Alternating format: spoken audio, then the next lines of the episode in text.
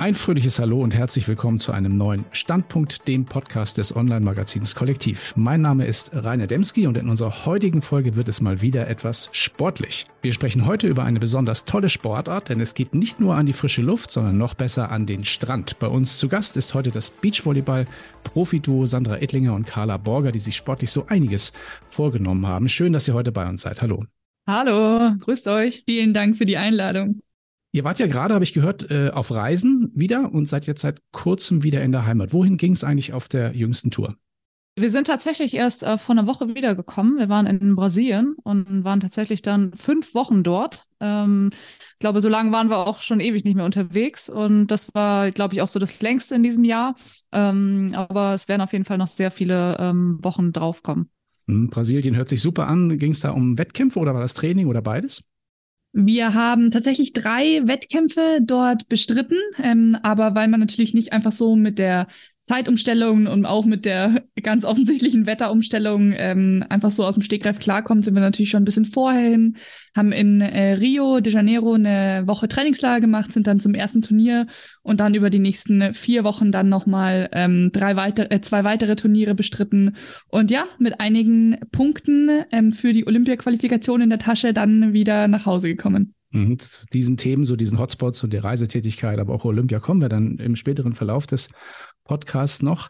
Aber vielleicht mal so ein bisschen auch zur Historie. Ihr habt ja eine erfolgreiche Laufbahn auch, also beide, im Hallenvolleyball absolviert, seid schon sehr, sehr lange dabei, seid dann aber an den Strand gewechselt.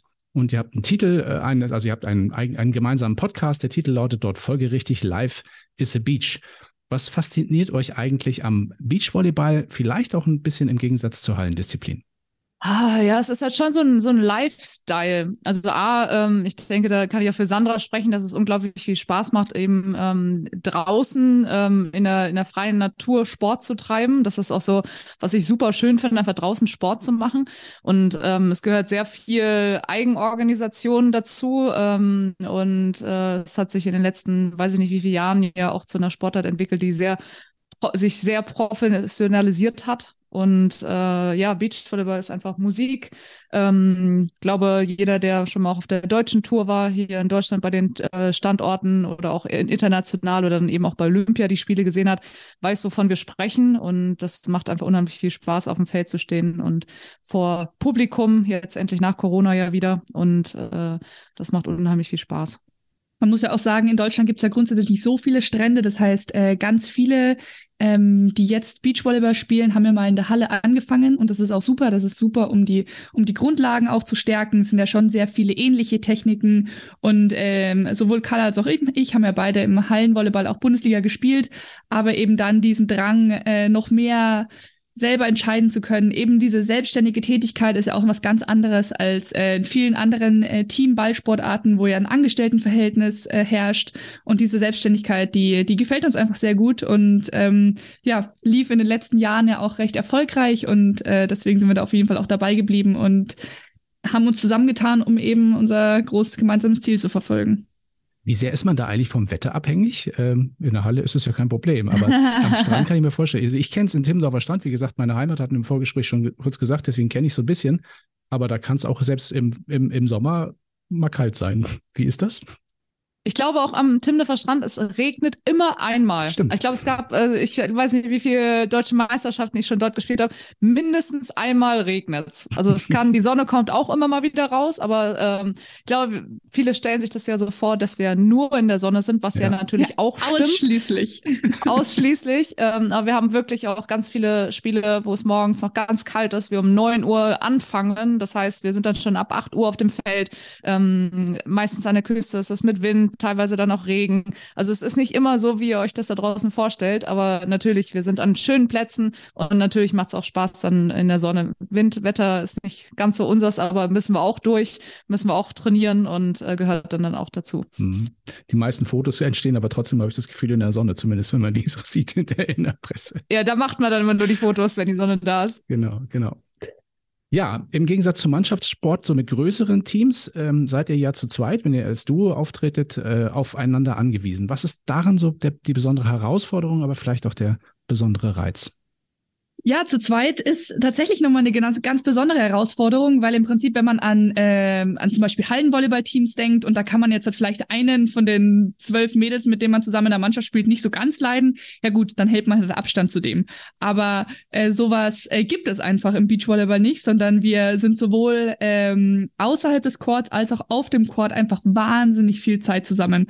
Also sagen im Scherz immer so ein bisschen, ja, wir sehen einander mehr als, als einen möglichen Ehepartner, mit dem man zu Hause haben könnte ähm, weil man wirklich sehr viele, äh, also mehr als die Hälfte des Jahres im selben Hotelzimmer verbringt und ähm, dann zum, zum Training fährt, ähm, dort gemeinsam Zeit verbringt. Und man muss sich ja nicht nur ähm, außerhalb gut verstehen, man, man kann mit ganz, ganz vielen Personen sich auf einen Kaffee treffen und es ist alles gut.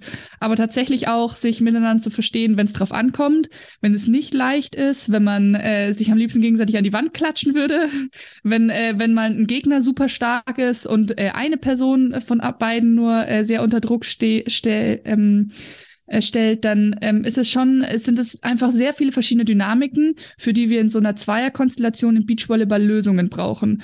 Und ich glaube, die einzige, die einzige Lösung, die es dafür gibt, ist einfach wahnsinnig viel zu kommunizieren. Das ist zum Glück äh, eine Stärke von Carla und mir, dass wir einfach ähm, vor allem eben, nachdem wir jetzt beide jetzt keine Anfang 20 mehr sind, sondern schon auch einige Jahre auf der World Tour auch Beachvolleyball gespielt haben, dass wir das einfach wirklich gut können, aber das ist auch die einzige Möglichkeit, weil ähm, wenn man am Ende auf dem Platz steht und dann gibt es ein Problem und man weiß nicht, wie man es zusammen löst. Es gibt ja im Beachvolleyball auch kein Coaching, was bedeutet, äh, da kann nicht von außen jemand eingreifen und nochmal ähm, einen kleinen Input geben, sondern man ist eben nur zu zweit und da muss man funktionieren. Und äh, das denke ich schon ist eine besondere Dynamik beim Beachvolleyball. Hinzu kommt ja auch, wir sind ja auch total abhängig voneinander. Also wenn sie es jetzt äh, Sandra oder ich äh, verletzen, ähm, wenn es jetzt was Schwerwiegenderes ist und wir länger ausfallen, dann ähm, können wir auch nicht einfach die Partnerin wechseln und weiter Punkte sammeln, sondern jetzt unser Ziel ist, Olymp sind Olympische Spiele in Paris nächstes Jahr. So, also wir, wir können uns nicht einfach austauschen. So, das heißt, wir sind unglaublich, unglaublich abhängig voneinander, dass wenn eben eine Verletzung eintritt oder jemand mal über ein, zwei Wochen vielleicht nicht so trainieren kann, ähm, deshalb ist es schon eine sehr enge ähm, Beziehung. Hm, muss man besonders auf seine Gesundheit achten, habe ich das Gefühl. Ne? Also, dass, da, dass einem da nichts Auch, passiert, ja. ist schon immer ein Risiko. Ähm, wie sieht denn so eine typische Trainingswoche bei euch, bei euch aus? Wie oft seid ihr sozusagen? Oh. Ja.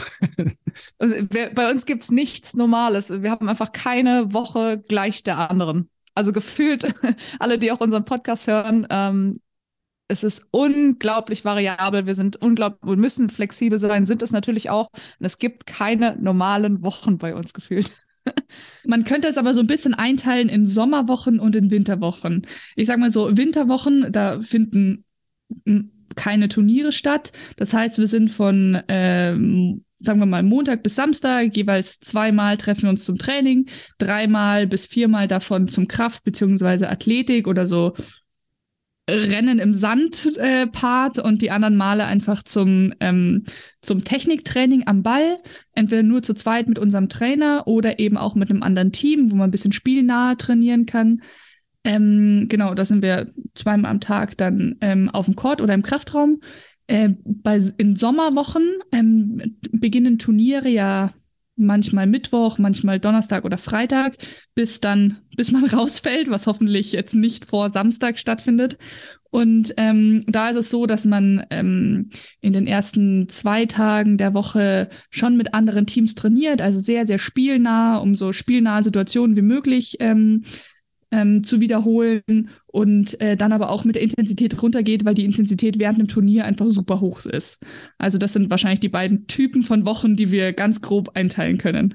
Okay, und kommt ja auch noch, das hatten wir schon kurz als äh, im Nebensatz äh, erwähnt, das Thema Reisen äh, dazu. Ne? Also diese Hotspots, äh, von denen ihr auch schon so ein bisschen berichtet habt, die sind ja über den gesamten Globus ein Stück weit verteilt. Das heißt, ihr seid viel on Tour. Wie viele Tage des Jahres seid ihr, seid ihr unterwegs und wie geht ihr damit um?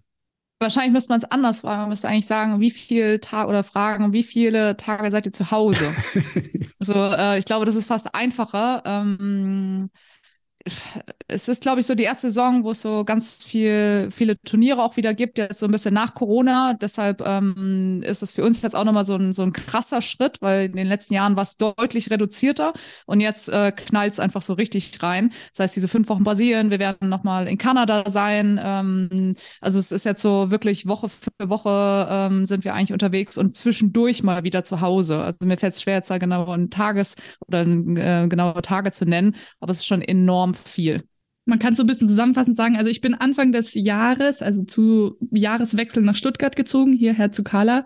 Und ähm, jetzt ist es Anfang Mai und ich sag mal so, von den äh, fünf, vier Monaten war ich fünf Wochen hier. Immerhin. Also das ist tatsächlich, ja, immerhin, wow. Aber das ist so, also Reisen in diesem Jahr ist tatsächlich super viel und super herausfordernd, ja. Ich meine, sind das ja immer tolle Reiseziele, ne? muss man ja sagen. Rio haben wir schon gehört. Und teure Ziele auch, ja. ich meine, ja gut, aber es ist ja, ich meine, also möchte ja jeder gerne hin, so ein bisschen so. Ne? Ist das denn eher eine Belastung oder ist das eine Sache, wo ihr sagt, das ist ziemlich cool? Also man kann sich das so vorstellen, man ist jetzt nicht immer nur in Rio de Janeiro am Strand. Ne? Das ist jetzt schon wirklich auch der schönste Strand der Welt, nach meiner Meinung nach, könnte man sagen. Kapstadt, Aber es gibt Kapstadt ja auch das, das sehr, sehr. Okay, egal, als anderer Meinung. Aber es gibt ja auch äh, andere Ziele. Ich sag mal so, sonst haben, sind wir in jedem Jahr mindestens zweimal nach China gereist. Und da ist es so, da kommt man an, ähm, ist in seinem Hotel, holt sich Sachen vom Supermarkt, wenn man den auf Google Maps findet und ähm, das dann irgendwie klarkommt. Und dann trainiert man und äh, geht wieder ins Hotel. Und äh, da ist man nicht am Strand oder was auch immer. Und wenn man da aus einem Turnier normalerweise früher rausfällt, ja klar, dann kann man sich was angucken. Aber da hat man dann auch nicht mehr so viel Lust, sich was anzugucken. Und wenn man ganz lange drin ist, dann sieht man gar nichts vom Turnier, weil man sich ja auch, kennt ja jeder, wenn man einen ganzen Tag zum Beispiel draußen in der Sonne oder irgendwo rumspaziert, selbst wenn es nur irgendwelche Touri-Tätigkeiten sind, da ist man einfach fix und fertig am, am Abend. Und ich sag mal so, ich fliege nicht um die halbe Welt und äh, will ein super Turnier spielen und dann ähm, gehe ich einen halben Tag irgendwo Schabernack machen ähm, und das geht halt dann auch von den Ressourcen ab. Das heißt, klar, es gibt manchmal schöne Plätze und klar, wir nehmen uns da auch mal Zeit, äh, um ein bisschen was anzugucken. Aber viele Plätze sind halt auch immer noch, wo wir nur mit Fokus auf dem Turnier hinfahren. Und ich sage mal so, ich glaube, ich war schon zehnmal in China und noch kein einziges Mal in der chinesischen Mauer. Ich weiß nicht, wie geht's dir da, Kala? Äh, einmal habe ich es geschafft, aber ähm, ja? ja. Du kannst wow. ja mal freuen, Ende des Jahres äh, ist ein Turnier reingekommen in China. Äh, ja. Das wir vielleicht sehr sogar. Schauen wir mal dann, was Ende des Jahres so ist. Sehr, sehr cool. Habt ihr, habt ihr noch einen Jetlag oder gewöhnt man sich da dran?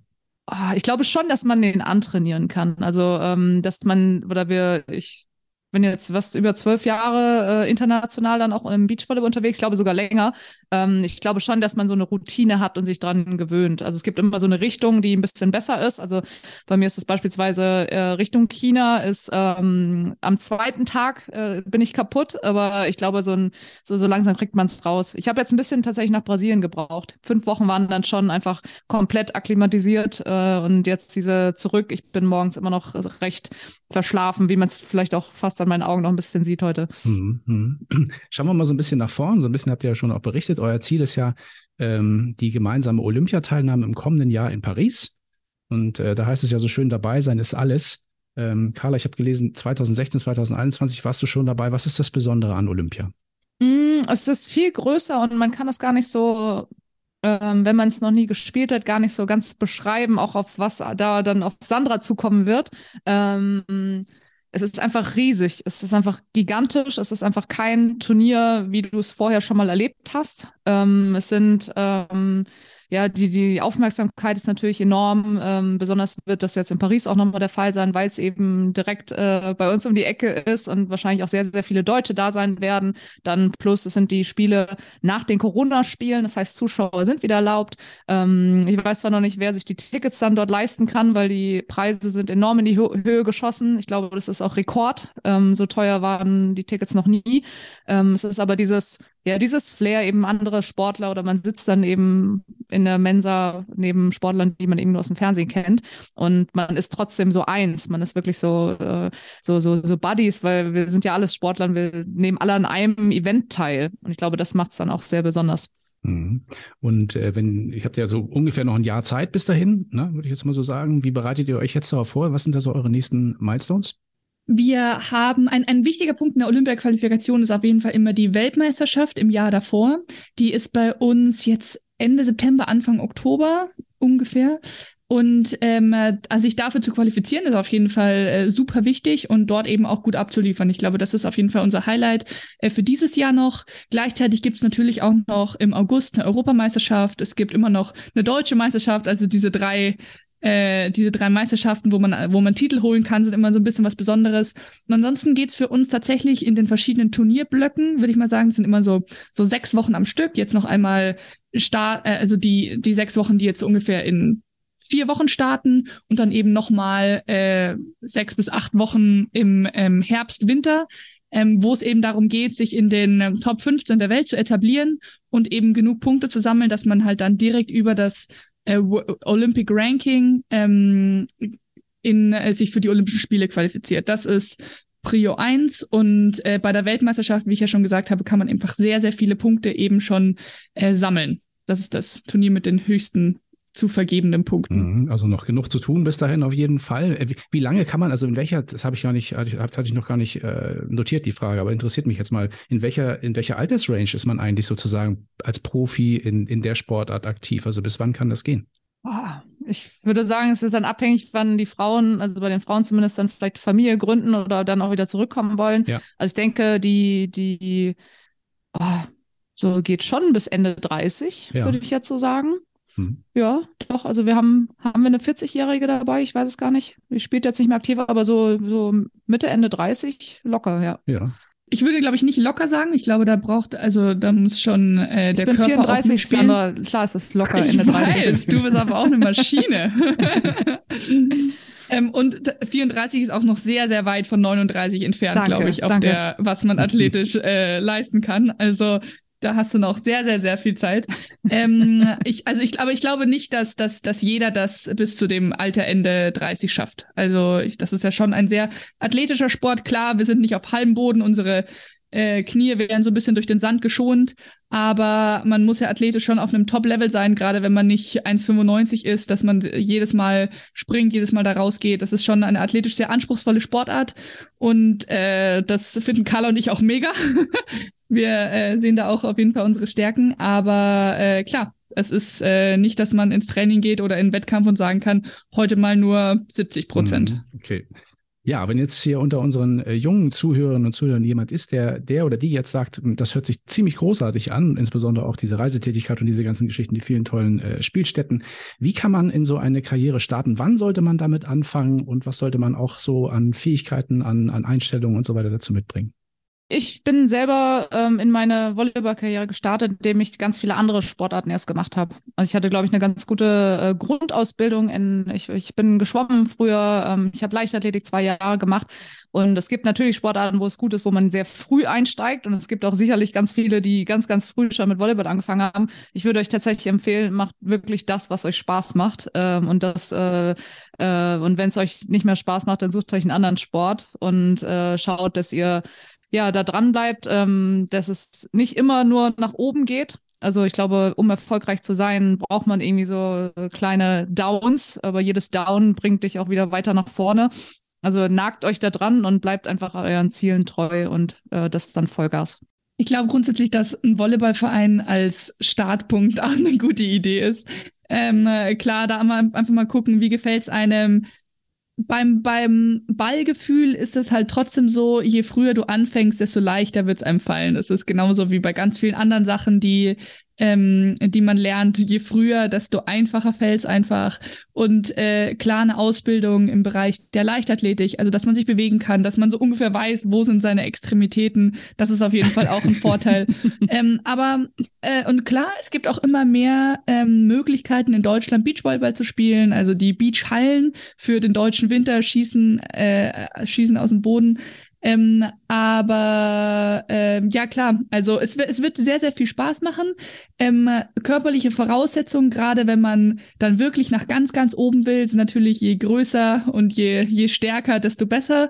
Aber ich glaube, sowohl Carla als auch ich sind Beispiele dafür, dass, äh, dass man äh, noch mit gut, also mit Skills, die auch noch außerhalb der kompletten körperlichen Überlegenheit äh, sind, dass man da trotzdem auch noch sehr weit kommen kann.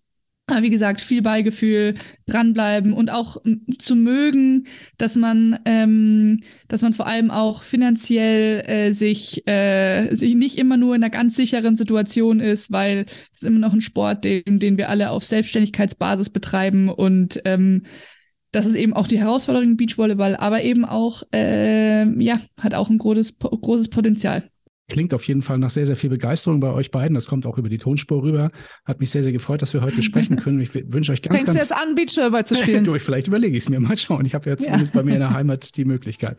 Ja, ganz viel Erfolg euch beiden bei den nächsten Turnieren. Natürlich alle Daumen ganz fest gedrückt für Olympia 2024. Vielen Dank, dass ihr heute dabei wart. Waren, hat mir sehr viel Spaß gemacht, das Gespräch. Dankeschön. Sehr, sehr gerne. Danke dir.